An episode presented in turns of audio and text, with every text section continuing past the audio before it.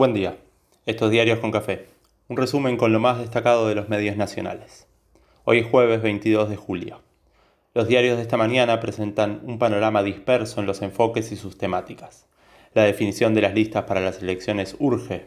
Clarín y Nación vocean, cuando no, al gobierno de Estados Unidos que advierte por el intervencionismo y la alta inflación. Los económicos se reparten entre advertencias y recuperaciones. Página celebra los nuevos DNI que amplían derechos. Otra vez somos pioneros en la región. Los populares se reparten entre la alegría millonaria y la protesta ceneice. En el frente de todos dan por confirmada la dupla para encabezar la lista de diputados por la provincia de Buenos Aires, Tolosa Paz y Goyán. Medios y salud como bandera, Alberto y Axel como promotores. CFK termina siendo quien avala sin poner nombres propios. Cuentan que el acuerdo se selló por teléfono y no hubo reunión cumbre. Qué pena. En ámbito confirman encuentro o charla. Cafiero esquivó la candidatura y celebró que fue papá por cuarta vez. Se va terminando el tiempo y en las próximas 48 horas deberán definirse las candidaturas en cada distrito. Ciudad discute quién encabeza la boleta entre Santoro y Marciota, según cuenta la mayoría de las notas. Corrientes confirmó su unidad con Espínola y Almirón. Santa Fe se tensa y Perotti viaja a Buenos Aires para hablar con Alberto que promueve a Rossi. Por su parte, en Juntos, se lanzó virtualmente la candidatura de Santilli para la provincia, con fotos sincronizadas en las redes de todos los referentes del PRO a nivel nacional. A Vidal y Bullrich se les traspapeló el posteo y llamó la atención que se queden afuera de la campaña. Hubo quienes se burlaron de la estrategia de comunicación y se multiplicaron los memes. Hasta Clarín habla de curiosa estrategia. Hoy habrá acto formal en La Plata con lanzamiento oficial, en compañía de Larreta, Carrió y Bullrich. Se rompe la alianza opositora en Neuquén, La Rioja y San Luis. La izquierda se encamina a una paso y mira a los candidatos oficialistas. Por otro lado, ayer se confirmaron casi 15.000 nuevos casos y 438 muertos. Sigue en descenso el ritmo de contagios y la temida ola obelisco no se activa. Llegaron otras 768.000 dosis de Sinopharm. Estudio internacional ratificó la fuerte respuesta de esta vacuna ante la variante Delta. Alivio local. Hoy llega otro envío más y se superan los 48 millones de dosis recibidas. Se sigue registrando una baja en internaciones por coronavirus en todo el país. Franchella dio positivo y Wage sigue igual flexibilizan actividades y el gobierno celebra que más del 70% de la población mayor a 20 años ya recibió una dosis. Representa el 50% de la población total. Toca acelerar segunda dosis, especialmente de Sputnik que tarda en llegar. En tapa de Nación, Pagni apunta a Nicolini y reedita la embestida contra la Sputnik ante la elección oficial por esa vacuna desde el comienzo.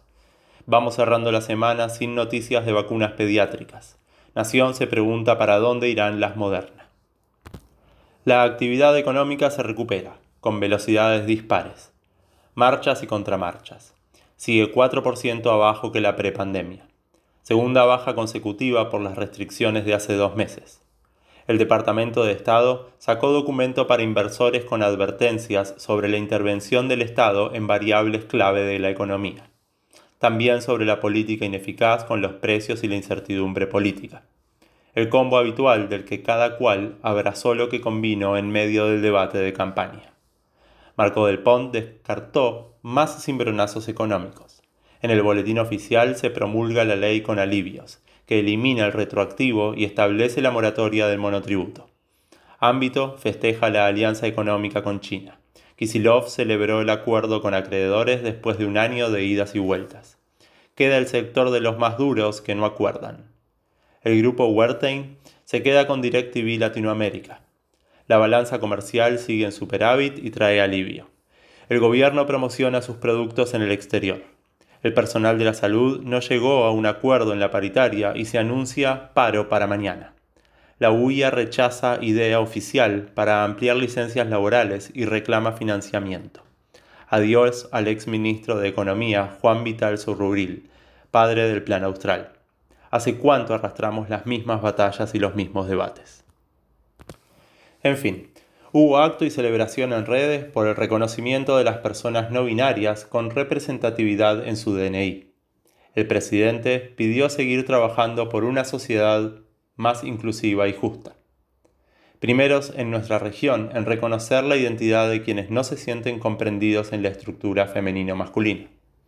El gobierno amplió la denuncia por el desvío de material represivo a Bolivia por su parte, Bolivia denunció penalmente al ex embajador por tráfico ilegal de armas.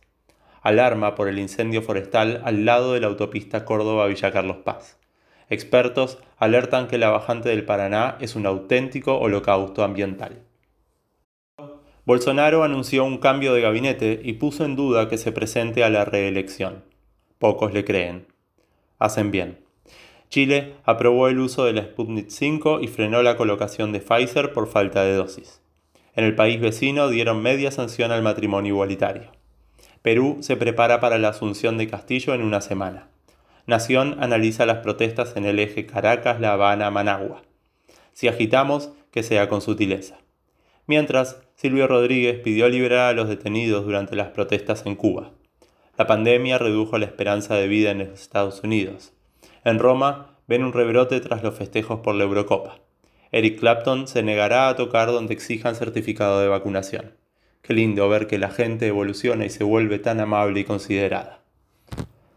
Completa el deporte con la fiesta de River que avanzó a cuartos de final de la Libertadores. Vélez y Defensa quedaron afuera. Tras el escándalo en Brasil, Boca ya está en Argentina. Tendrán que hacer siete días de aislamiento tras romper la burbuja para pelearse con los brasileros. Independiente recibe desde las 19.10 a Santos de local. Arrancaron los Juegos Olímpicos de Tokio con presentaciones argentinas y esperanzas por doquier. La selección de fútbol ya está jugando desde las 7.30. Así nos toca arrancar el jueves que promete nuevamente sol de invierno. Que se disfrute con cuidados. Un abrazo.